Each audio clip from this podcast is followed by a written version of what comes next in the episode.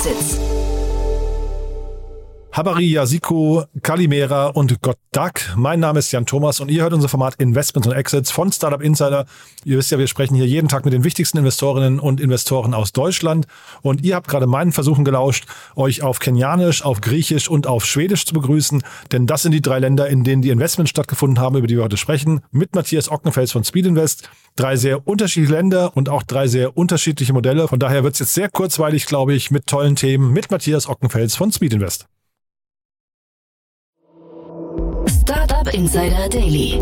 Investments und Exits. Ja, da freue ich mich sehr. Matthias Ockenfels ist wieder hier von Speed Invest. Hallo Matthias. Hallo, freut mich. freue mich, dass wir wieder sprechen, du. Äh, man sieht schon wieder einen Monat rum, ne?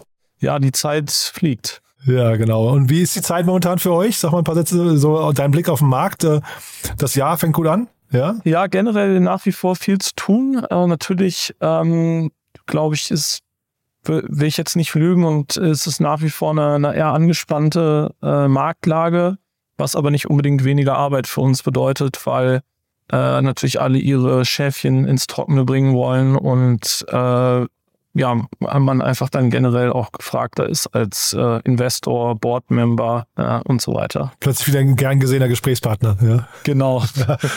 Aber äh, du vielleicht bei euch ist ja an zwei Seiten eigentlich spannend. Ne? Ihr seid ja in der frühen Phase unterwegs. Du kannst gleich mal vielleicht auch noch ein paar Sätze zu euch dann sagen. Aber ähm, ihr seid ja früh unterwegs. Das heißt, ihr seht wahrscheinlich den Dealflow bei den Gründungen. Ähm, kannst ja vielleicht mal sagen, ob der sich geändert hat. Und dann hinten raus wahrscheinlich das, das kritischere, kritischere wahrscheinlich gerade, was man immer so hört, sind die späteren Finanzierungen, die Anknüpfungs äh, Anschlussfinanzierung. Ne? Richtig. Also absolut richtig. Wir fokussieren uns auf Pre-Seed und Seed, also in der Regel auch der, der erste Investor überhaupt oder zumindest der erste professionelle Investor. Und was da die Gründungsaktivität angeht, haben, haben wir jetzt eigentlich noch keinen irgendwie massiven Einbruch oder sowas in der äh, zu beobachten, zumindest nicht was unseren Dealflow angeht. Ähm, aber wir wachsen ja vielleicht auch noch ein bisschen über sozusagen den Markt hinaus, weil wir natürlich immer auch kontinuierlich neue äh, sozusagen Regionen oder Märkte erschließen in dem Sinne. Aber ich glaube, man kann schon sagen, dass generell äh, die, ja, der Dealflow etwas oder das Wachstum etwas abgeschwächt ist und äh, etwas langsamer geworden ist. Ähm, das kann man sicherlich sagen, ja. Mhm. Und neue Regionen, da sind wir eigentlich schon fast mittendrin im ersten Thema, ne? Vielleicht aber, vielleicht magst du noch mal kurz für die, die euch noch gar nicht kennen, aber du hast gerade schon, schon gesagt, ihr wollt der erste Investor sein, aber vielleicht so ein paar Sätze zu eurem Profil nochmal. Klar, gerne. Ja, wir sind äh, Speed Invest, äh, paneuropäischer äh, VC, eben mit Fokus auf die sehr frühe Phase, Pre-Seed und Seed, äh, haben Offices äh, in London, Paris, Berlin, München und Wien, äh, investieren entlang äh, sechs dedizierter Verticals. Ähm, eines davon ist Marketplaces und Consumer, um das mein Team und ich uns kümmern. Die anderen Themen sind Fintech, Industrial Tech, Deep Tech, SaaS und Infrastructure und Health. Und für alle die haben wir ja spezielle Teams, äh, haben äh, ja einige, einige Unicorns auch im Portfolio, äh, GoStudent, äh, WeFox, äh, CoachUp, Tier äh, und so weiter. Äh, insgesamt über 250 äh, Portfoliounternehmen, äh, hauptsächlich in Europa, aber auch immer mehr in Emerging Markets. Und ich war bei euch, ich habe mal irgendwann ein Teamfoto von euch gesehen, war ich ganz beeindruckt, wenn da das ganze Team versammelt ist. Das geht fast nicht mehr auf ein Bild drauf, ne? Ja, ist richtig. Da bin ich auch immer beeindruckt. Äh, eben muss man halt berücksichtigen, dass wir diese dedizierten äh, Investment-Teams haben. Da alleine sind schon so um die 40 Leute und dann nochmal um die äh, 40 Leute, äh, die zum einen unsere Portfolio-Companies supporten und natürlich uns auch äh, intern. Mhm. Und da, wie gesagt, andere, andere Regionen, Emerging Markets und so weiter, dann lass uns mal einsteigen zum ersten Thema, das du mitgebracht hast, weil das ist ein Investment, da seid ihr zumindest beteiligt, ne? Genau, richtig. Äh, das wurde äh, auch jetzt gerade gestern äh, announced. Die Company heißt Jumba, ist ein Startup aus Kenia und die sind im Bereich unterwegs, der uns nicht ganz fremd ist, wo wir schon die ein oder andere Portfolio-Company haben, nämlich im ja, Bereich der Baustoffe und Equipment im, für, für Baustellen. Ähm, und zwar kann man darüber ähnlich oder analog zu äh, Schüttflix, die das in äh, äh, Deutschland beziehungsweise Europa machen, äh, in äh, Kenia und dann äh, perspektivisch auch im äh, weiteren afrikanischen Raum eben äh, Baustoffe äh, bestellen und liefern lassen. Ja, das ist ein B2B, B2B-Marktplatz für eben genau diese äh, Sand, Zement, Kies, Schotter ähm, solche Dinge. Und äh, was vielleicht hier äh, noch ganz interessant etwas anders ist ähm, als im Vergleich zu Schüttflix äh, zum Beispiel, äh, dass Joomba auch in der Tat selbst äh, den äh, Transport organisiert und verantwortet. Im Fall von Schüttflix ist es ja so, dass es wirklich quasi wie überorganisiert ist. Das heißt, die haben selber keine äh, LKWs oder Laster, die äh, auf den Straßen wollen oder die ihnen gehören. Ist im Fall von Jumba aber anders, was wir auch oft so sehen in Emerging Markets, äh, dass dort halt quasi die Infrastruktur noch etwas schwächer ist und äh, dementsprechend es aufgebaut werden muss. Und das ist hier auch der Fall. Mhm. Finde ich äh, spannend, dass du es selbst ansprichst, weil ihr seid ja bei Shitflix auch mit, mit drin. Ne? Ähm, ist, glaube ich, ein sehr, sehr spannendes Modell. Ich bin wirklich bei, bei Shitflix gespannt, wie groß die mal werden. Aber ähm, ist das ähm, quasi üblich, dass ihr dann, oder ist das Teil eurer Strategie, dass ihr dann eben äh, nach ähnlichen Modellen sucht, die quasi irgendwo auf einer Region in, in eurem Portfolio schon mal funktioniert haben und das dann eben zum Beispiel in den Emerging Markets oder Indien, haben wir auch schon mal drüber gesprochen oder so, dann, dann eben nochmal sucht? Natürlich, das ist auf jeden Fall Teil von unserer Hypothese. Natürlich machen wir das immer im engen Austausch in Zusammenarbeit mit den Gründern. Also auch hier war natürlich die so. Also in dem Fall Schütt, Schüttflix oder? Genau, in dem Fall Schüttflix oder in dem Fall zum Beispiel auch Yardlink. Äh, die haben ein ähnliches Modell, allerdings mit etwas mehr Fokus auf äh, Baumaschinen wirklich, also äh, Bagger etc., die auf Baustellen benötigt werden äh, die das in UK machen, die aber auch in, daneben äh, Baustoffe anbieten, Recycling und so weiter. Ähm, das heißt, äh, da haben wir natürlich so ein bisschen Unfair Advantage auch, dass wir diese Modelle kennen, dass die Gründer es auch gemeinsam mit uns anschauen. Und wenn das für die kein Problem ist und die da sozusagen keinen Conflict of Interest haben in irgendeiner Form und das für alle Beteiligten Sinn macht, dann macht es natürlich auch für uns Sinn, die da zu involvieren, beziehungsweise auch von unserem Know-how zu profitieren uns das so anzuschauen. Ja. Und da gibt es gibt sicherlich weltweit dann genug Platz für alle. Und ihr seid jetzt eingestiegen oder bei der ersten Runde schon? Nee, bei Jumba sind wir in der Tat äh, jetzt erst sozusagen eingestiegen. Wir haben vorher schon eine kleinere äh, Runde geraced mit äh, lokalen Investoren. Jetzt war das eine Runde, die von Local Globe angeführt wurde, ähm, wo dann wir als auch die Bestandsinvestoren äh, mitgemacht haben. Und ich denke, ein Aspekt, warum wir da auch zum Zuge sozusagen gekommen sind, äh, ist halt eben genau der Background, den wir haben durch unsere bestehenden Investments in dem Bereich. Hm. Ich frage deswegen, weil ich das so verstanden habe, dass ähm, ähm, Jumma ja eigentlich auch so, eine, so einen kleinen Pivot schon hingelegt hat, ne? oder zumindest so eine leichte Veränderung in der, in der Lieferkette dann und wollte fragen, ob ihr das quasi mit denen erarbeitet habt oder wann ein Unternehmen an den Punkt kommt, wo es plötzlich merkt, hey, der, der Weg, den wir eingeschlagen haben, funktioniert so nicht, ne? so ein Mini-Pivot. Ja, genau. Also es macht, macht ja eigentlich jede Firma oder jede gute Firma, würde ich sagen, konstant. Ich glaube, die besten Firmen zeichnen sich ein und Gründer zeichnen sich wahrscheinlich dadurch aus, dass sie eben sehr schnell äh, iterieren und erkennen, was funktioniert und was funktioniert nicht. Äh, und eigentlich konstant sozusagen ähm, ja nach äh, Fehlern vielleicht im System suchen oder schauen eben, äh, was hat funktioniert, was nicht und dementsprechend dann anpassen. Äh, in dem Fall jetzt ist es wirklich so jung, das Investment, dass es quasi vor, äh, vor unserer Zeit äh, passiert. Aber ich würde es jetzt auch nicht als ähm, ich würde es eher als eine Weiterentwicklung von dem Modell sozusagen betrachten. Ja, kein Pivot im, im engeren Sinne auf jeden Fall. Aber ich höre auch raus, das ist sogar äh, aus äh, VC-Sicht sogar irgendwie begrüßenswert, wenn äh, Gründer schnell versuchen, etwas zu verstehen, zu analysieren, Fehler zu machen und möglicherweise, ne, also höre ich raus gerade, das ist gar nichts, gar nichts Tragisches. Fail, fail fast, fail cheap, fail often ist, glaube ich, so da das Credo, ja.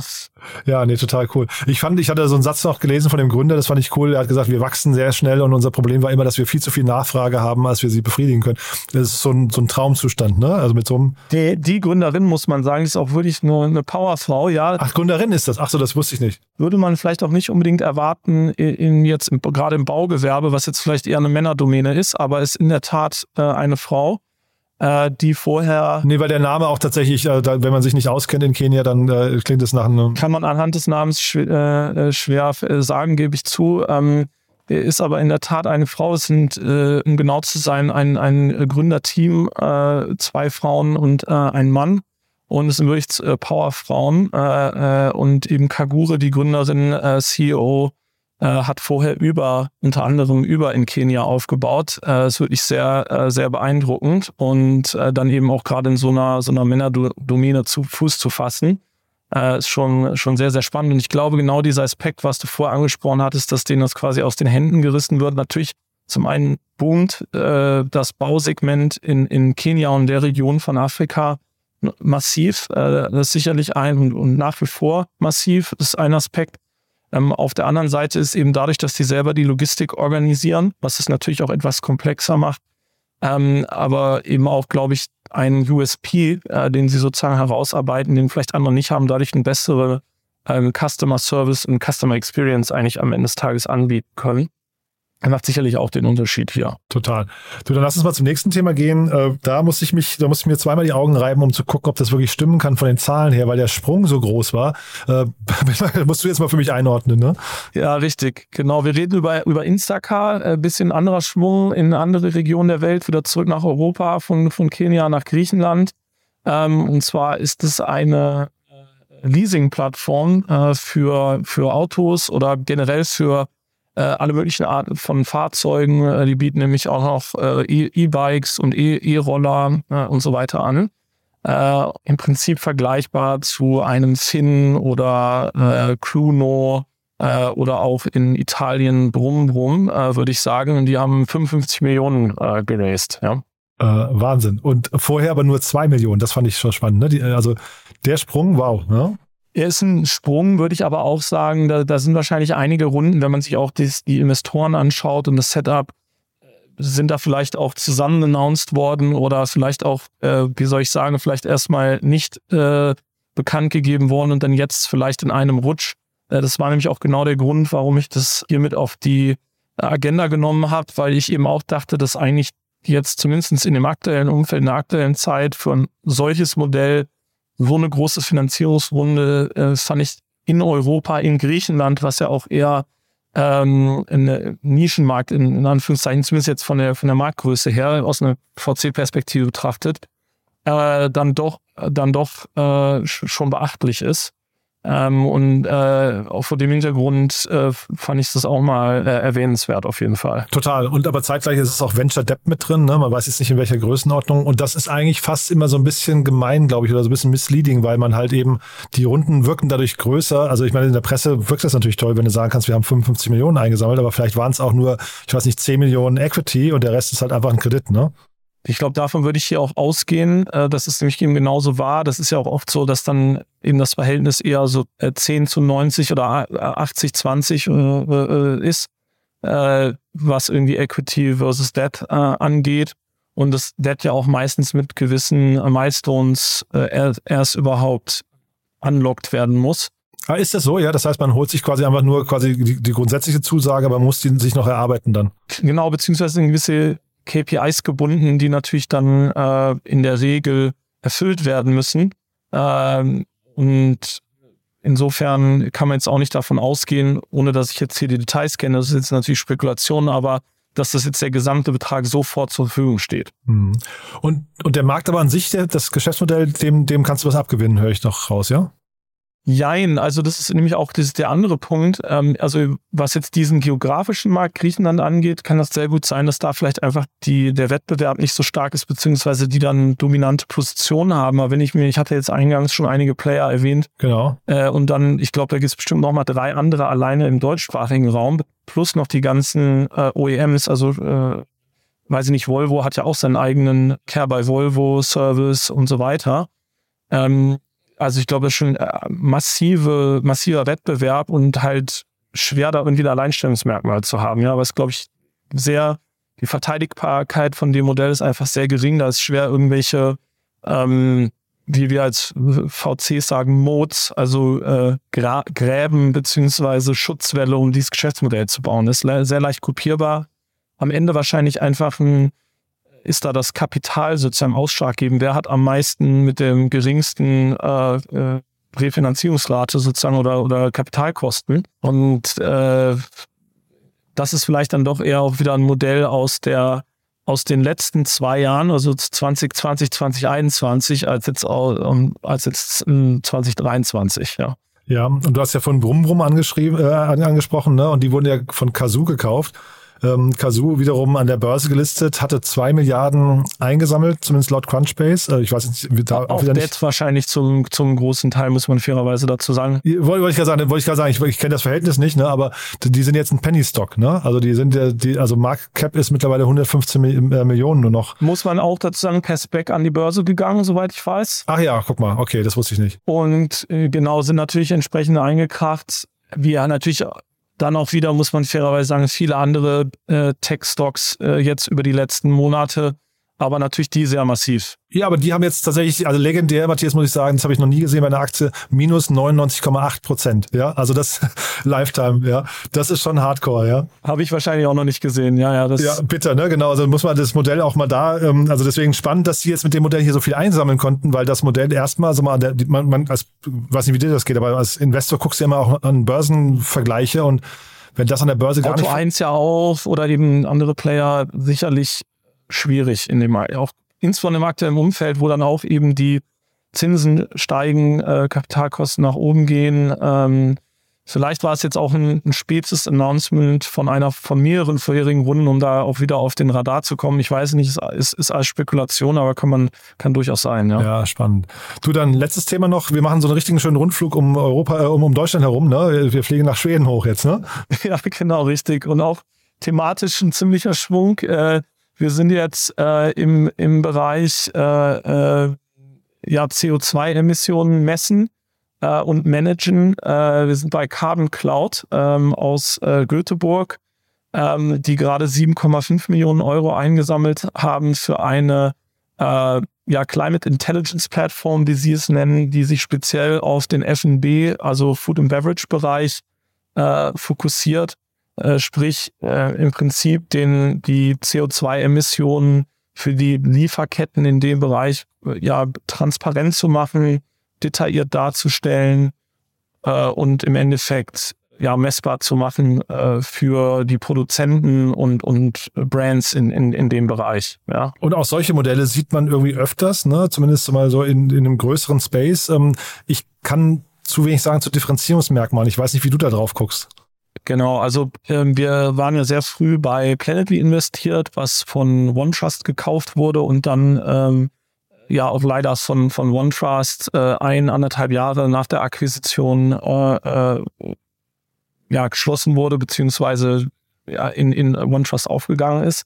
Und wir haben. Das hast du jetzt sehr schön formuliert, Matthias, wenn ich das sagen darf. also sehr, sehr diplomatisch. Nee, aber erzähl weiter, Entschuldigung, ja. Ja, ja horizontale Lösung ist, also nicht speziell jetzt auf ein Segment. Und das war auch genau hier ein bisschen mein, ähm, meine Perspektive darauf, dass ich glaube, dass man, wir haben dann so eine erste Welle an so Carbon Accounting und äh, äh, Carbon Measuring äh, Plattformen beziehungsweise SaaS-Lösungen gesehen, die ähm, eher sich an alle Industrien gerichtet haben. Ich glaube, jetzt sieht man halt, dass es eher so eine Vertikalisierung gibt äh, die, wo die sich dann spezialisieren auf äh, gewisse Industrien. Hier in dem Fall halt den, den eben F&B-Bereich.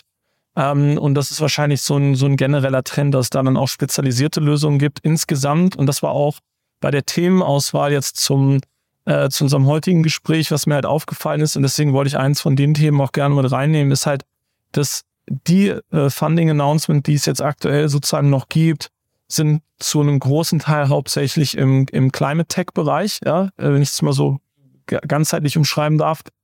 Auch eher Early Stage, äh, also wenig Late Stage. Deswegen habe ich diese 55 Millionen Runde eben auch reingenommen, weil die hat so ein bisschen rausgestochen. Und dann halt eben gibt es hauptsächlich Sachen, Early Stage Investments, weiß ich nicht, Seed, Series A Runden, so wie diese jetzt hier äh, im, im Climate Tech Bereich, der halt wirklich noch zu boomen scheint. Und wie viel der Markt dann am Ende für alle Player hergibt, äh, wird man dann noch sehen, beziehungsweise wird sich dann sicherlich auf Strecke auch die Spreu vom Weizen trennen. Total. Ja. Ich glaube, im Climate Tech-Bereich, ähm, so von außen betrachtet, ist es eigentlich mir fast egal, wer da gewinnt. Hauptsache fließt, fließt viel Geld rein in den Markt. Ähm, und ne, wir lösen dieses Problem hinterher. Ähm, ist natürlich aus Investorensicht, ihr müsst da wahrscheinlich nochmal differenziert äh, drauf Da muss man ne? differenzierter reingehen, absolut. Und natürlich ähm, gibt es auch viele Funds, die jetzt mit einem gewissen Impact-Fokus in den letzten äh, Monaten geraced wurden, wo wahrscheinlich auch ein entsprechender Investitionsdruck entsteht und dann nur eine begrenzte Anzahl an äh, Opportunities im Endeffekt am Markt existieren. Aber also ich glaube insgesamt der Planet und wir als Menschheit profitieren wahrscheinlich nur äh, am Ende des Tages. Insofern begrüße ich das. Äh, hier in dem Fall sind jetzt äh, Cusp, Cusp Capital, ähm, die die Runde geleadet haben, die auch schon investiert haben und äh, Peak äh, aus den Niederlanden, die da äh, mit dabei waren. Mhm. Cusp äh, Capital ist doch, glaube ich, das ehemalige Tengelmann, ne? Genau, richtig. Das sind hauptsächlich äh, ehemalige Tengelmann-Team, die äh, ja nach wie vor oder weiter investieren, ihren ersten eigenen Fonds geraced haben. Und was würdest du jetzt sagen, wenn da jetzt, also wie, wie differenziert sich jetzt so ein Unternehmen oder wie, wie äh, geht das bei denen jetzt weiter? Also sag mal, es gibt jetzt mehrere Player am Markt, ähm, die dann vielleicht bei, ich weiß nicht, den Ferreros dieser Welt äh, anklopfen und sagen, hey, wir könnten die, die perfekte Lösung für euch sein. Ist das hinterher ein Vertriebsthema oder muss man sich im Produkt Es ist sicherlich ein Vertriebsthema und aber es geht auch, glaube ich, darum, dass gerade wenn es in diese Lieferketten und, und Supply Chain Themen gibt, dann ist es ja auch ein Netzwerkeffekt-Thema. Deswegen ist es auch für mich oder für uns zum gewissen Grad interessant das haben wir auch damals bei Planetly gesehen, weil man natürlich da, ähm, je schneller man sozusagen diese beiden Seiten der Plattform aufbaut, ja, auf der einen Seite sozusagen die Produzenten oder die, die, die Marken und auf der anderen Seite die ganzen Zulieferer, ähm, hat man da auch einen gewissen ähm, ja, Netzwerkeffekt, äh, eben der zu einem zu, zu, zugunsten spielen kann und in die, in die zum eigenen Vorteil sein kann, wenn man entsprechend schnell äh, agiert. Und ich glaube, wenn man da hilft es dann halt eben, wenn man sich auf ein gewisses Vertical fokussiert, wo man dann schneller eben diesen äh, Flywheel-Effekt produzieren kann, ähm, als wenn man jetzt eben zu breit, zu sehr in die Breite geht. Der Name ist ja angenehm generisch, ne? Der, der könnte also quasi auch erlauben, dass man danach noch irgendwie zwei, drei andere Verticals ähm, angeht, ne? Das dachte ich mir auch, das ist wahrscheinlich erstmal so deren Keil, um quasi in den Markt einzutreten. Und dann werden die sicherlich auch noch wenn das erfolgreich oder weiterhin erfolgreich ist, auch noch andere Verticals angehen, kann ich mir auch vorstellen. Sehr spannend. Ja, behalten wir im Blick. Ne? Also ein tolles Thema, finde ich. Wie gesagt, davon darf es erstmal mehr geben, auch wenn es vielleicht hinterher für die Investoren nicht immer gut ausgeht. Aber ähm, dann Konsolidierung in so einem Bereich ist ja auch eine Option. Wird spannend, auf jeden Fall, auch in der Zukunft, ja. Matthias, das hat großen Spaß gemacht. Haben wir was Wichtiges vergessen? Nein, ich glaube, das war's. Hat mir auch viel Spaß gemacht und ja, schön, dass ich mal wieder da sein durfte. Ja, darfst zum Schluss gerne mal so ein Call to Action, so einen Appell an alle, die sich mit dir äh, kurz schließen sollen. Wer ja, genau. Also wir, wie gesagt, Fokus auf Pre-Seed, Seed, ähm, alles im Bereich, äh, insbesondere bei mir, Marketplaces und Consumer. Wir machen B2B und B2C Marktplätze. Auch Climate Tech ist ein wichtiges Thema für uns. Äh, aber wir sind da generell industrieagnostisch und äh, mögen einfach alles, was irgendwie mit Netzwerkeffekten zu tun hat. Und ähm, ja, äh, auf speedinvest.com gibt's äh, weitere Details. Super. Lieben Dank und dann bis zum nächsten Mal, ne? Danke, bis bald. Startup Insider Daily, Investments und Exits. Der tägliche Dialog mit Experten aus der VC-Szene. Ja, das war Matthias Ockenfels von Speed Invest und ich glaube, ich habe nicht zu viel versprochen. Waren coole Themen, war sehr viel drin, glaube ich, mit Matthias. Macht immer großen Spaß. Wir gucken ja immer links und rechts so ein bisschen, reden über allgemeinere Schauplätze noch und die drei Modelle an sich waren ja auch super spannend. Von daher, ich hoffe, es hat euch gefallen. Wenn dem so sein sollte, wie immer, bitte empfehlt uns gerne weiter. Wir freuen uns immer über neue Hörerinnen und Hörer, die uns noch nicht kennen. Ja, und ansonsten euch einen wunderschönen Tag. Nachher kommen die jungen Startups. Ihr wisst ja, unser tolles Format, wo wir junge Unternehmen vorstellen, die maximal drei Jahre alt sind, maximal eine Finanzierungsrunde in Höhe von einer Million Euro abgeschlossen haben. Die perfekte Runde zum Kennenlernen neuer Modelle. Und wir sprechen nachher mit CareLoop über ihre Finanzierungsrunde in Höhe von zwei Millionen Euro. Ja, also tolle Themen warten auf euch. Ich freue mich, wenn wir uns wiederhören. Falls nicht nachher, dann hoffentlich spätestens morgen. Bis dahin alles Gute. Ciao, ciao.